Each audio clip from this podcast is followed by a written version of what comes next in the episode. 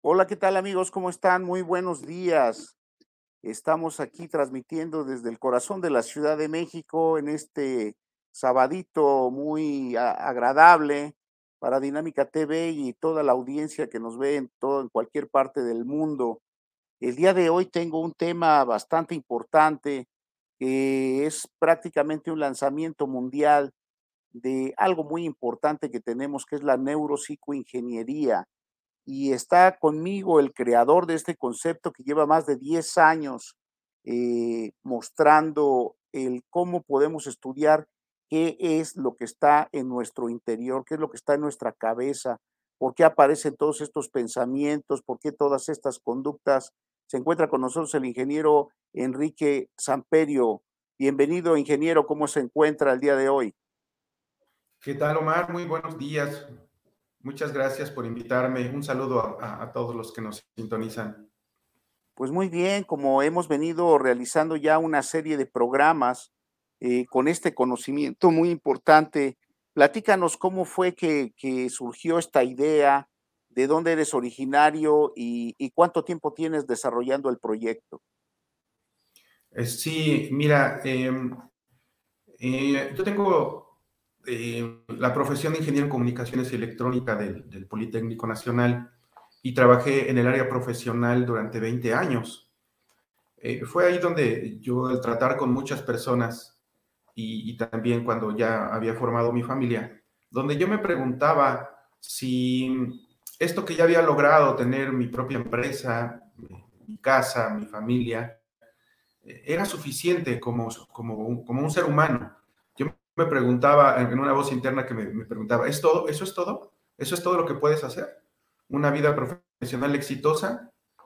Eh, de momento algo surgió en mí, esa, esa, fuerza de querer dar un poquito más hacia la humanidad y dediqué me dediqué a investigar, aunque exactamente eh, no sabía hacia dónde dirigirme, pero en algún momento de una de esas preguntas la respuesta fue que me dirigiera a la conducta humana.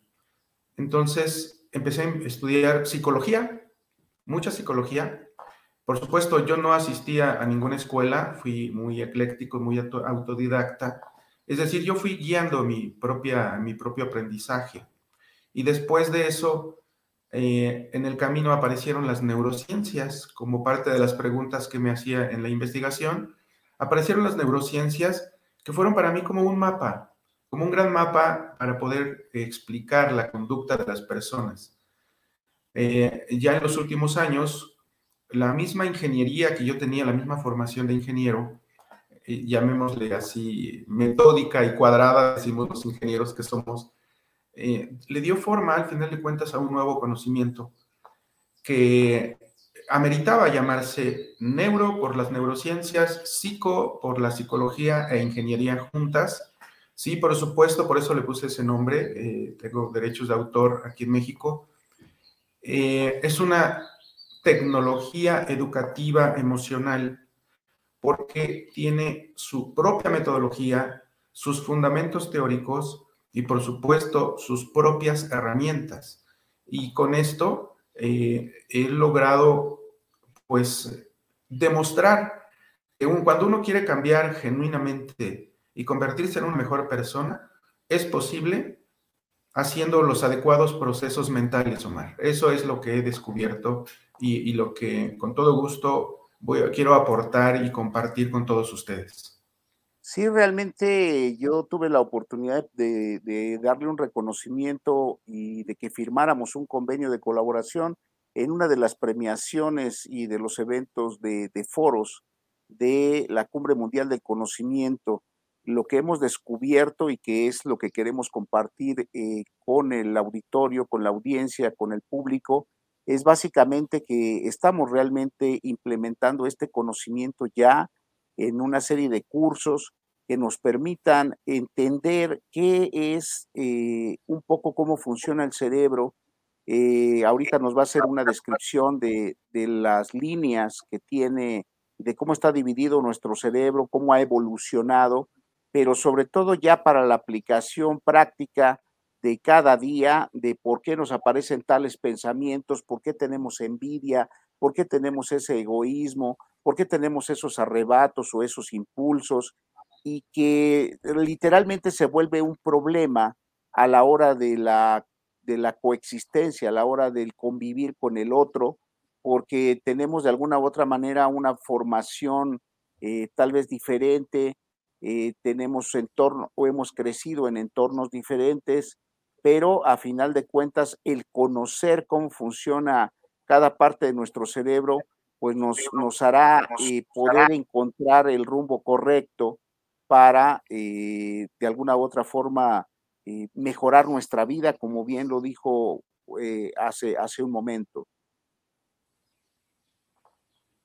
Eh, sí, eh, mira, em, ya sobre la marcha de este conocimiento, me di cuenta que el potencial que tenía eh, para aprenderlo más rápido, por supuesto, porque también era parte de mis objetivos cumplir como ingeniero. En aportación como los ingenieros tenemos un propósito, tomar el conocimiento y hacerlo práctico.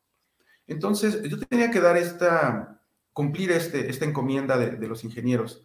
Al tomar la psicología, por supuesto, sin querer eh, imponer ninguna nueva aportación directa a la psicología, al final de cuentas es un área muy conocida, muy amplia, muy respetable. Eh, es decir, yo no quería en algún momento intervenir sobre la psicología, sino aprovechar la psicología, aprovechar los conocimientos que ellos tienen, pero mezclándolos con la práctica. Porque también eh, yo me había preguntado esta situación. En nuestra vida cotidiana, todos tenemos que enfrentar retos de bienestar, llamémosle así, o malestar en la, desde la casa. Yo me preguntaba, eh, ¿es posible en casa, en casa, tener una vida muy armoniosa y por lo tanto copiar ese modelo armonioso y llevarlo al trabajo? ¿Será posible? porque todos vivimos en un entorno pues competitivo en el cual pues también salimos a trabajar para conseguir la manutención y el dinero se convierte en, una, eh, casi casi a veces para algunos un objetivo. Y en esa búsqueda, pues de momento algunas personas tratan de pasar sobre otras, por supuesto, y es cuando se brinca más allá este asunto de los valores que ya no se aplican, ya no se utilizan. Y yo notaba que, es porque se había perdido algo, pero no, sabía exactamente qué se había perdido en ese sentido humano, hasta que yo mismo lo fui experimentando a base de estos conocimientos, que mm, adentro, adentro de nosotros había una interpretación de la realidad y que según nosotros moldeáramos esa interpretación, es como íbamos a responder a esa realidad. ¿Cómo es esto? Yo notaba que si en mi mente yo configuraba que mi realidad era amenazante, agresiva, que el mundo era peligroso, que era muy competitivo, que nosotros teníamos que pasar a codazos abriéndonos paso por sobre otros, que esa forma de programar mi creencia efectivamente influía en mi conducta y, y entonces yo me comportaba de esa forma. Es decir, no era el mundo el que era peligroso, era que yo creía que era peligroso y que yo tenía que comportarme de esa forma. Entonces hice lo contrario. Empecé a imaginarme que teníamos un mundo armonioso, que teníamos un mundo feliz, llamémosle así, y que empezaba desde la casa. Y empecé a practicarlo. Empecé a practicar la paz de estar primero en paz conmigo mismo, con esos pensamientos. Y me empecé a sentir muy bien. En verdad me empecé a sentir muy bien en el mismo entorno, ¿eh? en el mismo entorno competitivo que antes lo hacía, ahora me sentía muy bien en ese mismo lugar. Así que yo me pregunté entonces, ¿y cómo le hice? ¿Qué pasó en mi cabeza para haber logrado eso? De ahí fueron partiendo mis investigaciones, por supuesto, porque con esas preguntas específicas yo investigaba específicamente esas respuestas. Eh, la búsqueda fue ardua, fue muy metódica, por supuesto. Tuve que ver eh, pues leer al menos un libro a la semana, ver cientos de videos, si no miles de videos, audios, audiolibros, para poder documentar y contestar a veces una sola pregunta. ¿eh? Lo que fui encontrando, tuve esa disciplina de irlo documentando. Entonces fui haciendo algo así como una recopilación documental de todos mis descubrimientos. Conforme fueron pasando los años, estos descubrimientos que fui haciendo, me di cuenta que eran como piezas de un rompecabezas, que no era un temario completo, sino eran pedacitos de temas diversos que venían de la filosofía, de la psicología, de la historia. Eh, entonces, lo que hice fue armar ese cachito y, buscarle ese nombre, porque era, realmente era algo nuevo. Y por eso se me ocurrió después ponerle neuropsicoingeniería, porque para entonces ya habían entrado las neurociencias en acción. Las neurociencias me dieron, como decía, los mapas para poder comprender cómo estaba funcionando mi cerebro, no solo para al percibir, sino al interpretar y responder a los estímulos que estaba recibiendo. Entonces dije, si quiero ser buena persona y sentirme muy bien, lo que necesito es saber qué está pasando adentro de mi cerebro, hacer yo los ajustes que pueda hacer, digamos, y por lo tanto modificar mi respuesta. Esto que acabo de decir es básicamente el funcionamiento de un sistema y los ingenieros vemos sistemas, así que se acomodó perfectamente bien. ¿Esto cómo es? Los sistemas son conjunto de elementos que reciben una información, la procesan y la entregan diferente. Llamémoslo así, una entrada, un proceso, una salida. Y resulta que el cerebro es un sistema complejo. Un, cerebro recibe información del uno, lo procesa y genera una salida, ya sea en nuestros movimientos corporales y en nuestro lenguaje. Esa es la salida que sale del sistema. ¿Qué salida esperaba yo? Primero, hacer el bien a los demás. Y otra, que adentro en mi sistema generara bienestar. Por lo tanto, menudo trabajo tenía ¿eh? que, contestar y resolver. Así que le entré lo que yo le llamaba la Sí, te, quiero interrumpir un poquito en esa parte, porque hace, que, hace rato que mencionaste de, de, que cuando te empezaste a hacer estos cuestionamientos de cómo llevar primero una vida armoniosa y cómo llevarla luego al trabajo, creo que aquí hay una variable importante, lo que acabas de decir de percibir la realidad. Eh, vamos a llamarlo de esta forma. Eh, hemos estado, digamos, en estados muy hostiles, en donde cuesta trabajo por tal vez la cuestión económica, como decíamos, por el entorno, por el transporte. Muchísima gente vive en este entorno del día a día y que se dice que viven al día. Eso genera un condicionamiento muy particular y muy especial. Hay otras personas que están condicionadas eh, tal vez por sus estilos de vida, porque tal vez los padres fueron muy estrictos o muy rígidos y, están entre la tablita de mantener un estatus social o mantener una, una línea económica de ingreso que les permita ciertas comodidades y tienen este temor de perderlo. Y está la otra parte en donde hay trabajadores, pues que viven bien, que, que no, no tienen como una vida complicada, tal vez hasta vivan cerca del trabajo. Entonces, este proceso del que estás hablando, resulta muy interesante porque ahora sí que poner en la misma frecuencia o en la misma línea a todos, pues requiere de un trabajo especial. Yo te felicito porque eh, eso que acabas tú de mencionar, de, que tuviste que leer miles de, libros o, miles de videos, de verlos, para llegar a definir perfectamente los conceptos, eh, no es una tarea sencilla, nosotros lo vivimos en la Cumbre Mundial del Conocimiento y en el Colegio Internacional de Profesionistas, en donde hemos ido explorando cada área y, y como bien dices, es un trabajo brutal para contestar una o dos preguntas que son la clave, porque aquí lo interesante es que todo parte de las preguntas correctas.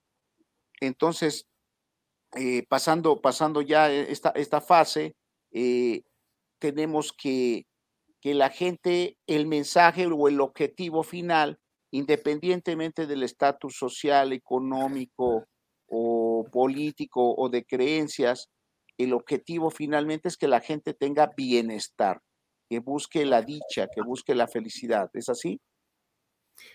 Afirmativo, Omar. Mira, es que, ¿cuál es el sentido de la vida? Al final de cuentas, sí, todos queremos sobrevivir y tener salud y, por supuesto, tener comodidades, tener bienestar. Pero lo último, al final de cuentas, que, que todos buscamos siempre ser felices. Y, y que por lo tanto la ideología que uno tenga de ese concepto de felicidad es lo que nos hace en cierta forma diferentes. Pero el cerebro es el mismo. Es algo que descubrí con los estudios, porque también fueron preguntas que se han hecho los investigadores, ¿no? A ver, eh, es diferente el cerebro tal vez eh, de, las personas que vivan en el hielo a las que vivan en la selva o las que vivan en la ciudad. Así como en algún momento eh, la investigación de las emociones, que fue encargado por la UNESCO a Paul Ekman, donde preguntaba si las emociones eran naturales, eran, universales o eran culturales, es, decir, las habíamos aprendido en nuestra cultura. Y no, Paul Ekman se fue a muchas partes del mundo, y, este, incluyendo, visitó una tribu que nunca había tenido contacto con otros, con otros, otros seres humanos diferentes a los de su tribu, y les mostraba fotos de la expresión de las emociones. Y todos coincidieron que las emociones eran las mismas. Por, de ahí salió eh, la conclusión de que todos portamos nada más seis emociones básicas y que por lo tanto una de esas emociones que es la alegría, en la que todos queremos estar siempre, pero que a, la vez hay un contrario que está, donde está el miedo, el enojo, la tristeza, son también naturales, es decir, tenían un propósito. Y yo me puse a investigar cuál era, cuál era ese propósito de que tuviéramos esas emociones que no nos gusta tener, como el enojo, no nos gusta tener el, miedo, no nos gusta, sí, pero ahí están. Pero ¿para qué las tenemos ahí? Bueno, con la investigación del cerebro me di cuenta que eran emociones de respuesta a la sobrevivencia y que tenían que estar ahí para cuidar nuestra propia vida, que eran necesarias para cuidarnos. Que el gran problema, tal vez para los seres humanos, es que no sabíamos cómo usarlas correctamente cómo redirigirlas, llamémosle así, porque son energía, energía de movimiento. ¿Cómo le hacíamos? Así que, pues seguí investigando profundamente en el cerebro y ya con el apoyo de las neurociencias, pues fui descubriendo y concluyendo algunos ejercicios que, por cierto, con la neuropsicoingeniería fui desarrollando primero en mi cerebro. Yo fui eh, eh, mi propio laboratorio mental para poder experimentar y decirte esto de ser feliz, para decirte esto de tener mucho miedo, para decirte esto de tener mucho enojo y cómo poderlo controlar, es evidente que todo pasó primero por mi cabeza. Yo eh, me hice de mi, de mi cerebro, de, mi, de mí mismo, un laboratorio de conducta. Eh, creo que si tuviera yo algún mérito, es, efectivamente es ese mérito de, de haberme disciplinado tanto y haberme inventado este, historias en mi cabeza para generar estados de ánimo. ¿Cómo es esto? Imagínate que yo quería experimentar qué es la tristeza, ¿no? La aguda tristeza. Entonces yo tenía que em, inventarme historias o ver videos, leer libros de historias muy tristes y ponerme en esos zapatos de esas personas y empezar a sentir su tristeza.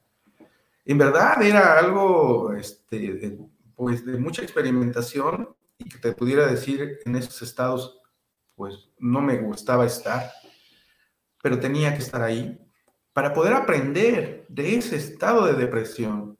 Sobre todo, sobre todo, perdón, sobre todo, perdón que te interrumpa eh, en esa parte, pero creo que eh, la parte más importante de lo que acabas de señalar es que para poder, eh, como bien dices, ponerse en los zapatos del otro, tenías que tener un estado de honestidad propia absoluta para no, no caer en la subjetividad, para ser muy objetivo y preciso, porque ahorita que señalas esa parte, gran parte de lo que yo he visto de los coach, de la gente que trata de transmitir todas estas experiencias de conductas o de mentalizaciones o de, o de aprendizajes de cómo de cómo tener un estado permanente mental eh, elevado, regularmente son personas que perdieron un hijo. Todas estas personas que apuestan o que enseñan cosas de liderazgo perdieron a un ser querido y eso les movió todo para, para tratar de compartir esa experiencia, ¿no? Incluso el propio boxeador este Finito López, que, fue un campeón invicto, eh, él habla de su propia experiencia cuando literalmente lo noquearon y que quedó parado, noqueado, y que, fortuitamente no le, no le detuvieron la pelea, pero que eh, por eso da conferencias, ¿no? Entonces, es tan fuerte estos, estos estados de, de experimentación de la tristeza, como bien mencionas, que hace que la gente gire su, su vida incluso en torno a ello, ¿no? Sí, sí, es cierto, hay, muchas personas que han sido sacudidas por la vida, golpeadas por la vida, y adentro de ellos ha despertado algo, ¿sí? Sin ninguna duda, eso me, quedó muy, me muy claro a mí. Pero también en ese sentido, yo decía, es que yo no necesito pasar por una tragedia para sentir lo que se siente. Con el poder de la imaginación creo que podía, yo hacerlo y empecé a hacerlo, ¿eh? Y déjame decirte que, que sí experimenté esas emociones tan profundas, porque después venía el, gran reto. Ahora, ¿cómo te sales de ahí? ¿Sí? ¿Cómo te sales de ahí? De ese estado emocional. Ese fue el gran reto. Después de haber estado deprimido, en, en cuestión de, de minutos tal vez salirse de ahí. Pues bueno, pues fue un buen gimnasio que, yo encontré, un gimnasio mental en el que pude hacer estos experimentos. Pero la parte más valiosa fue haber tomado nota de, qué, de cómo le hice en mi cabeza. Después de hacer esos experimentos, hacía yo recuento de qué había hecho, anotaba, y como, como ingeniero tenemos la costumbre de hacer diagramitas antes que escribir, yo, yo no escribo generalmente a mano, sino hago dibujos, hago diagramas. Y yo lo que hacía inmediatamente hacer mis diagramas de flujo de qué es lo que había pasado en mi cabeza. Después de eso, pasar al análisis otra vez, ahora sí, el análisis muy intelectual, y, y ver si ese camino podía ser repetido por otra persona. Es decir, si yo llegué a esa depresión y luego salí de esa depresión, ¿otra persona lo puede replicar? Al momento de que yo dirigí mis trabajos hacia el cerebro, me di cuenta de que todos los que teníamos un cerebro funcionábamos aproximadamente igual. Es decir, sí lo podían hacer.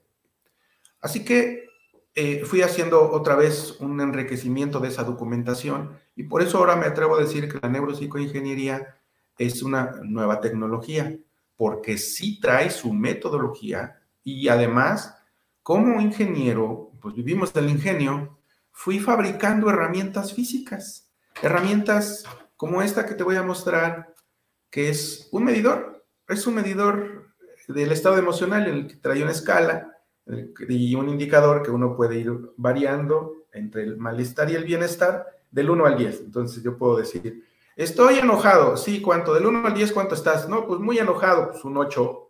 No, pues menos, no, un poquito molesto, un 5, ¿no? Entonces, eh, eh, hacer eso en el cerebro, hacer eso de poder darle una escala, una medición al estado emocional, me da la posibilidad de poder intervenir en ellos. Si yo digo, es que estoy un 8 de enojo, ya me di cuenta que estoy en un 8 de enojo. La siguiente pregunta puede ser, ¿y ahí quieres estar? O puedes bajar a un 2 de enojo o convertirlo en uno de alegría o dos de alegría o más. Esas preguntas te obligan en alguna forma a usar ya otra parte más avanzada del cerebro, que es exclusiva de los seres humanos, que está aquí al frente, que son los lóbulos prefrontales, que nos dan esa capacidad de efectivamente sí hacer eso que, que, nos, que pretendemos. Es decir, ¿qué estoy diciendo? El control emocional, por supuesto que es posible hacerlo, utilizando correctamente las diferentes cortezas cerebrales con las que la naturaleza nos dotó y, y además a los seres humanos en particular, nos dotó de una corteza única que nos da esta cualidad de seres humanos, que se llaman lóbulos prefrontales, que hay que robustecerlos, cuidarlos mucho, alimentarlos bien, ejercitarlos todos los días para que nos den esas máximas funcionamiento de un ser humano íntegro, un ser humano valioso para sí mismo y para los demás. Porque, por cierto, ¿Qué pasa con los seres humanos que, que perjudican a otros?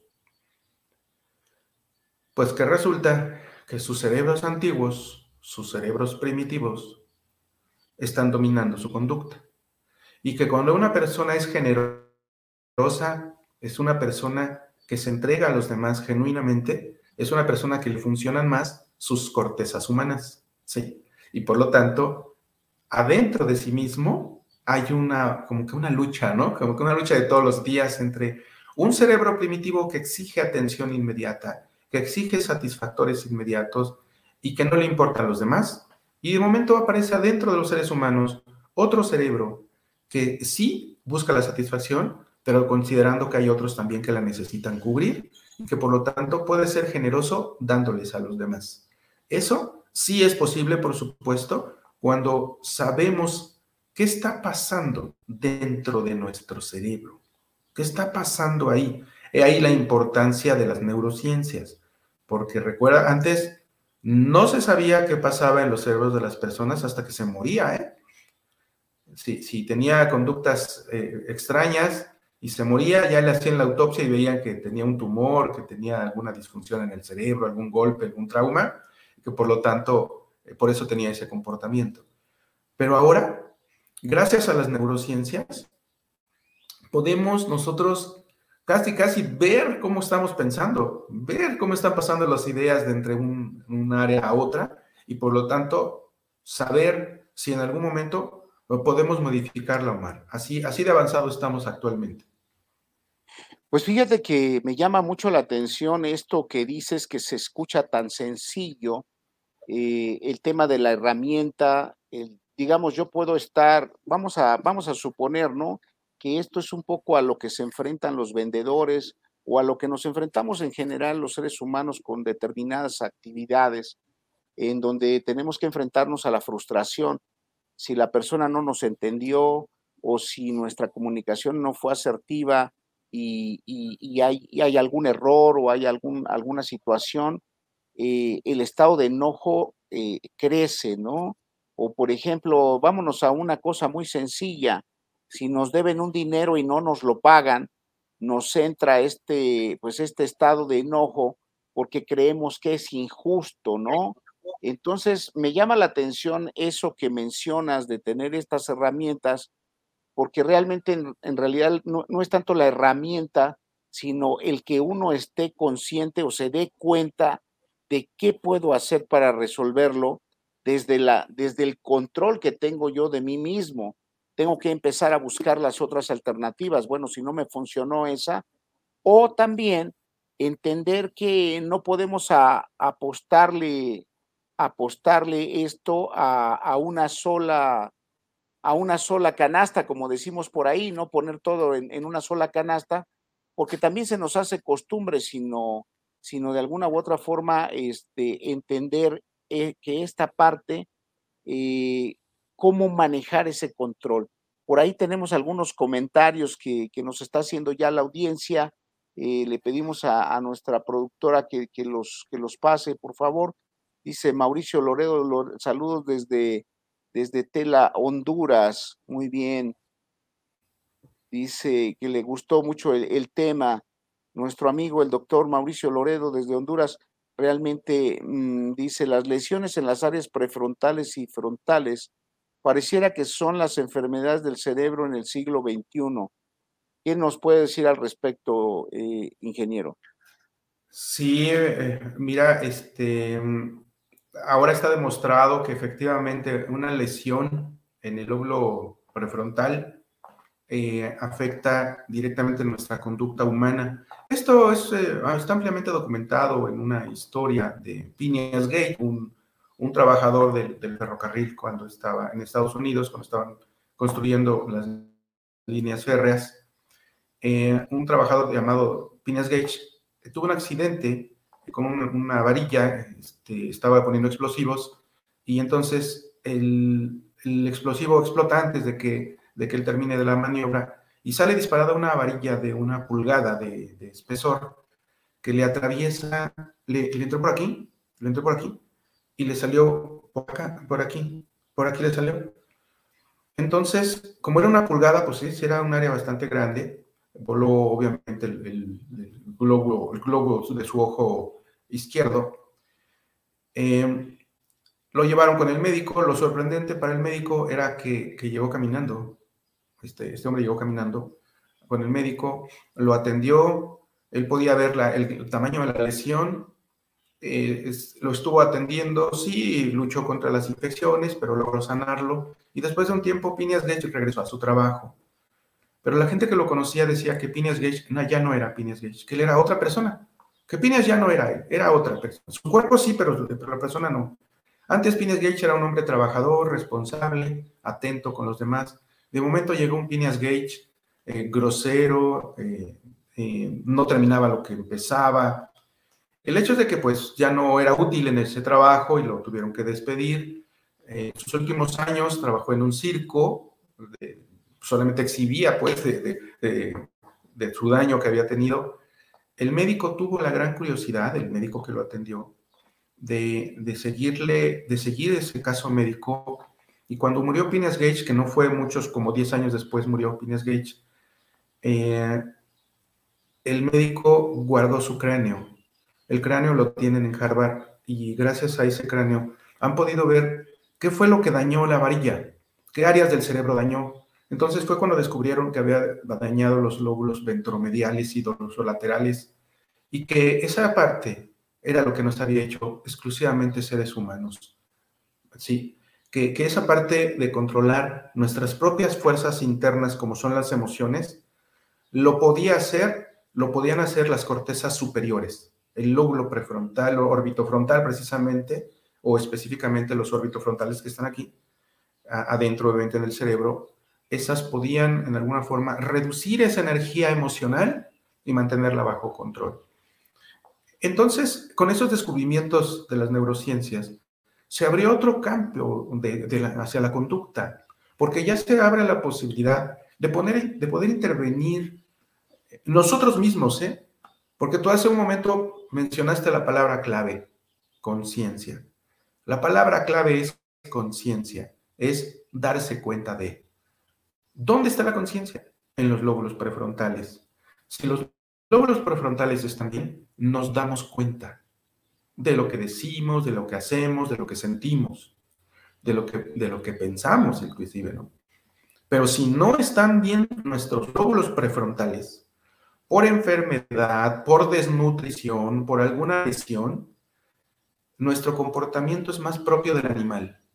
Somos más primitivos, más salvajes. Esa, parte que estás mencionando creo que es muy importante que nuestra audiencia la, la comprenda. Eh, todo este efecto de las conductas. Hace, cuando empezamos el programa hablábamos de esta parte del egoísmo, esta parte de la envidia, esta parte de, del quiero ser mejor que él pasando por encima de él, lo, lo que se, se, hablaba, ¿no? Creo que es, es, importante que la gente sepa que este, esta parte del cerebro primitivo eh, recibe la información, pero literalmente no piensa, simplemente eh, se activa en función de alejarse del dolor y de querer recibir placer siento bonito o me duele, ¿no? Entonces, eh, en, muchos momentos, como bien lo dices y como en algún programa anterior lo llegamos a comentar, eh, las personas que están eufóricas, que están como con esta experimentación del placer al máximo, pues no piensan y empiezan a hacer cosas.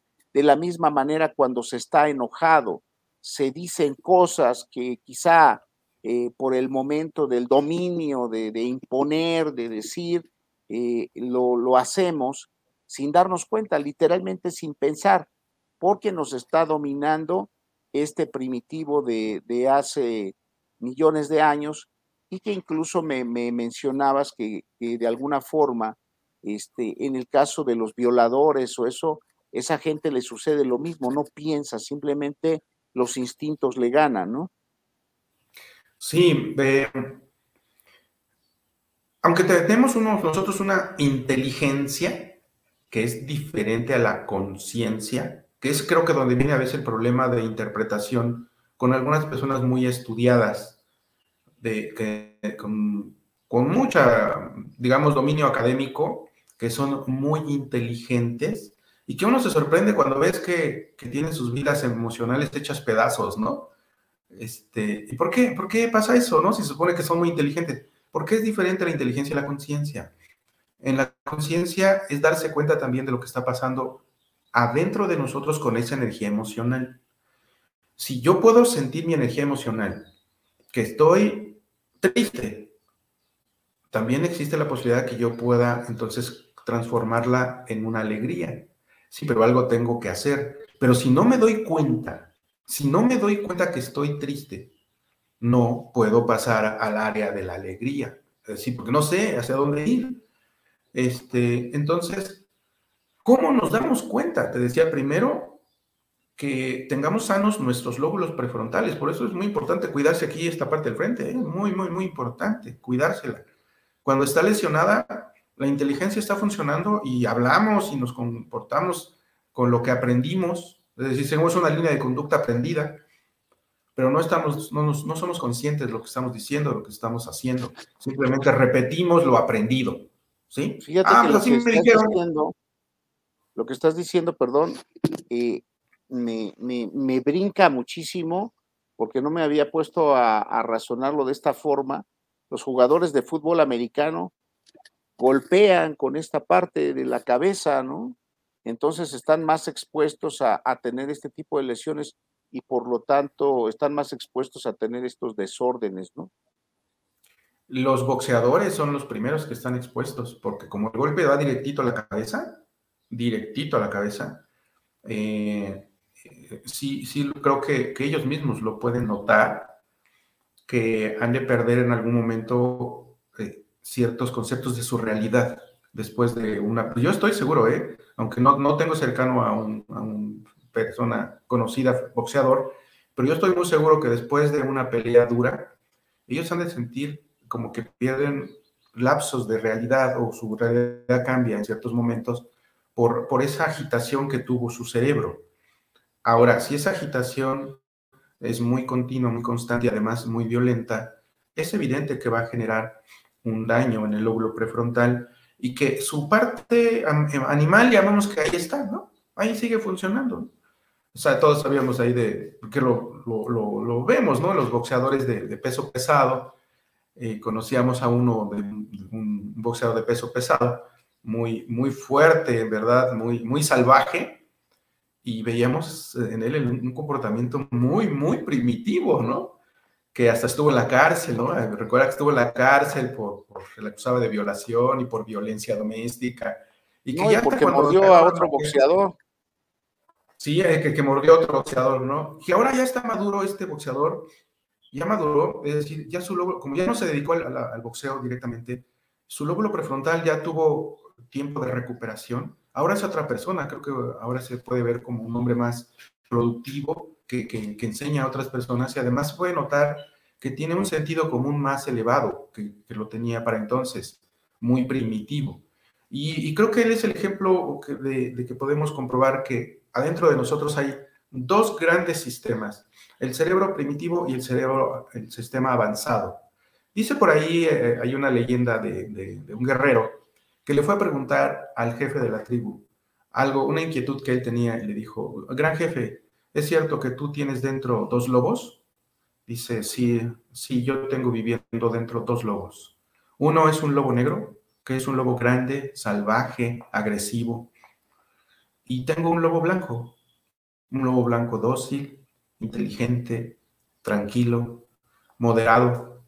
Y entonces el guerrero le pregunta, y gran jefe, ¿y quién es el que gana? Y le contesta el gran jefe, al que alimente más. ¿Y, cómo es esto? Sí, efectivamente, ahí tenemos a nuestros dos lobos dentro, nuestro lobo grande, fuerte, salvaje, agresivo, que es el cerebro primitivo, y nuestro lobo bondadoso, inteligente, que es nuestro cerebro avanzado.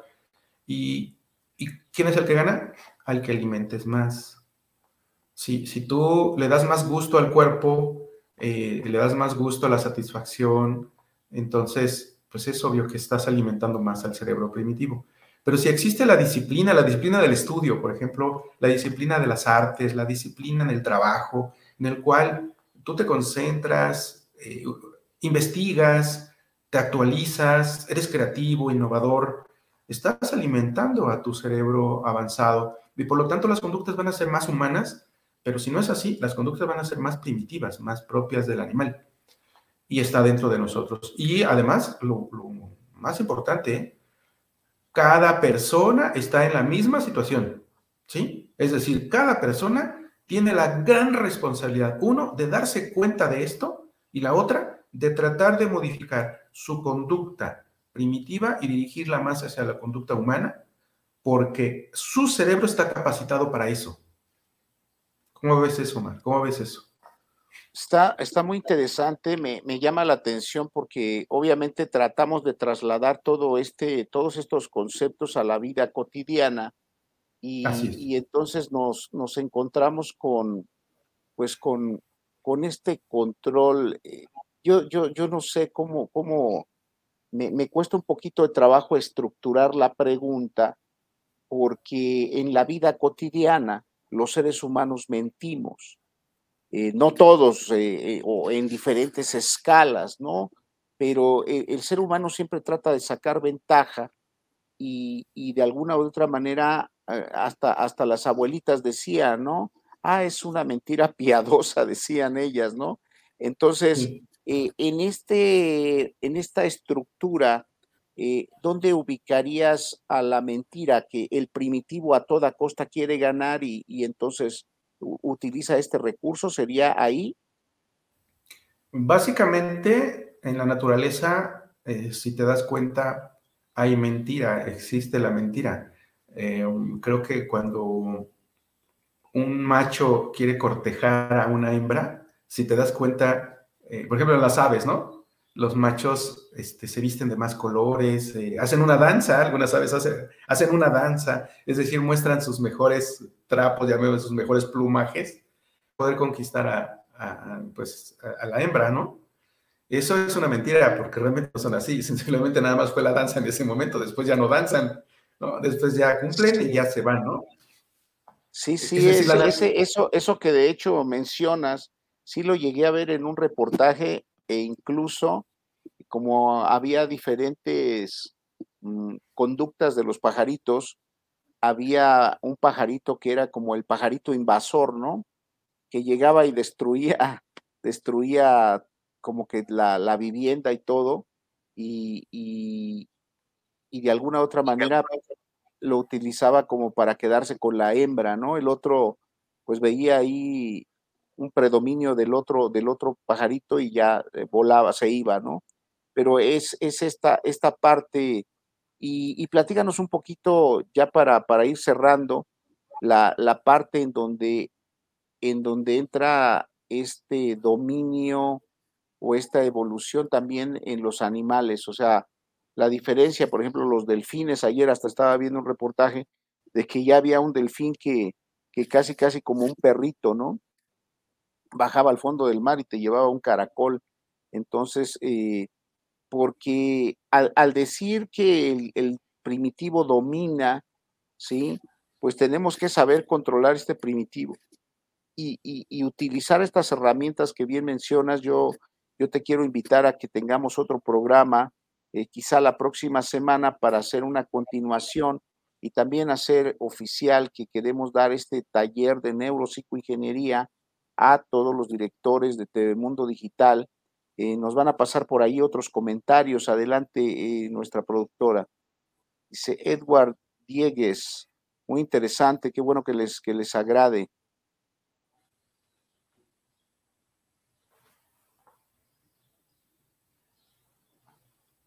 Ahí creo que nos quedamos un poquito. Jenny Sequera, hola desde Venezuela. Excelente entrevista llena de profunda sabiduría lo que se supera permite ayudar a otros en acompañamiento. Muchas gracias desde Venezuela. Elena Vargas, nuestra gran directora de Telemundo Digital, saludos desde Costa Rica.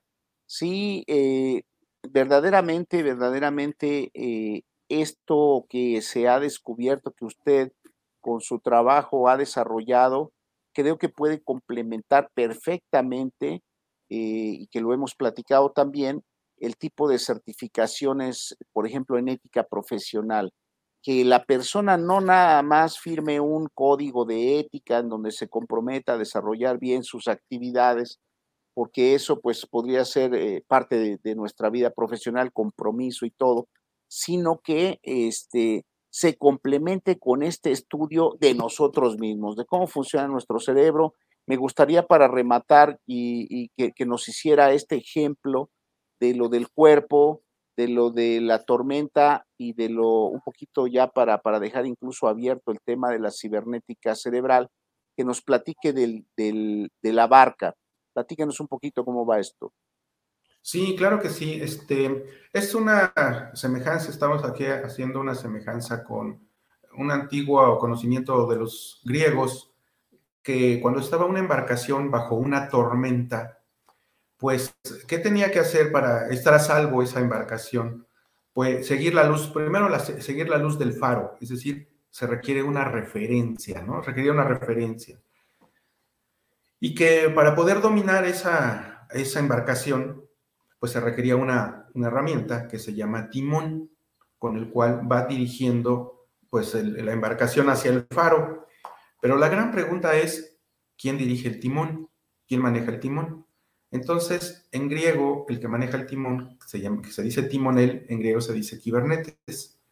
Y de kibernetes deriva la palabra en inglés cybernetics y después sale en español cibernética, que realmente es la ciencia del control.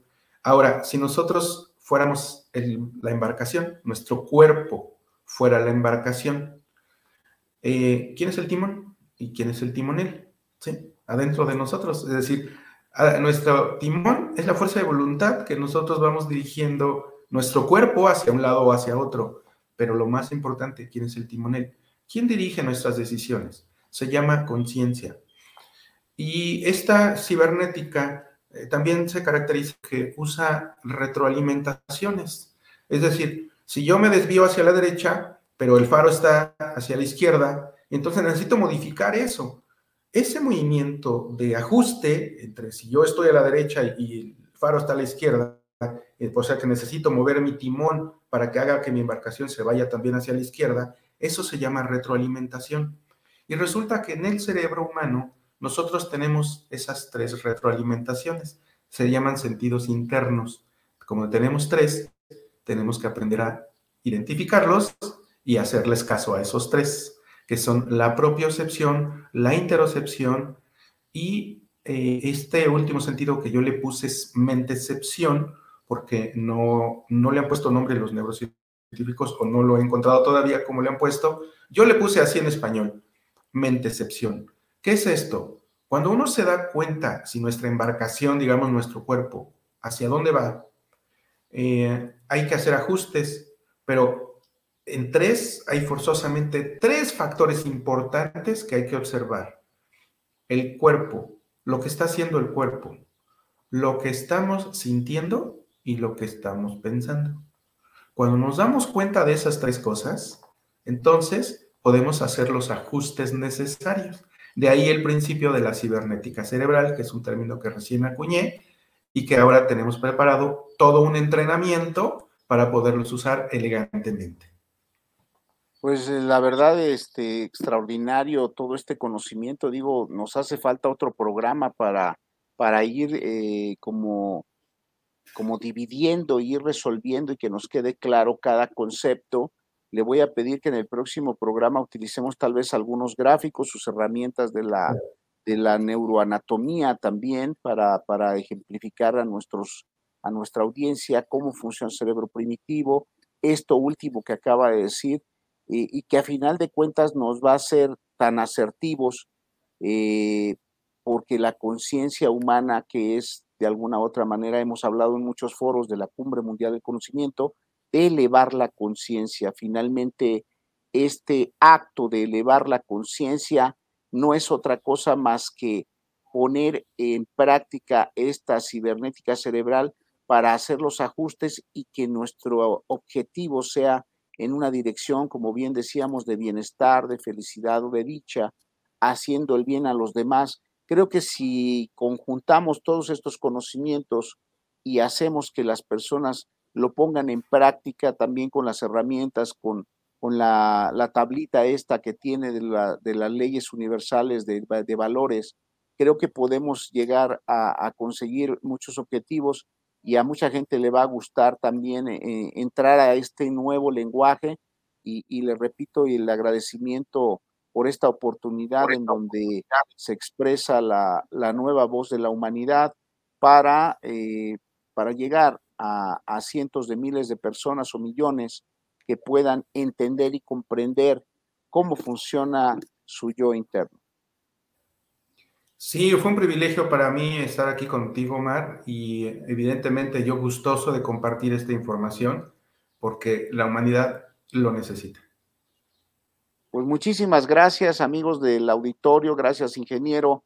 Eh, pues nosotros estaremos en comunicación porque estamos generando una serie de proyectos con todos estos talleres y con todas estas dinámicas que estaremos incluso mencionando, lo del espacio vital, todos, todos algunos conceptos que tenemos pendientes y sobre todo poner toda esta cibernética cerebral en favor de la Cumbre Mundial del Conocimiento para la gente, para la humanidad y que se logre trascender eh, en bienestar del ser humano. Muchísimas gracias, estamos en comunicación. Gracias. Recuerden, México, potencia mundial. TV Mundo Digital, en vivo por YouTube Live, Facebook Live, conectando la cultura latina al mundo.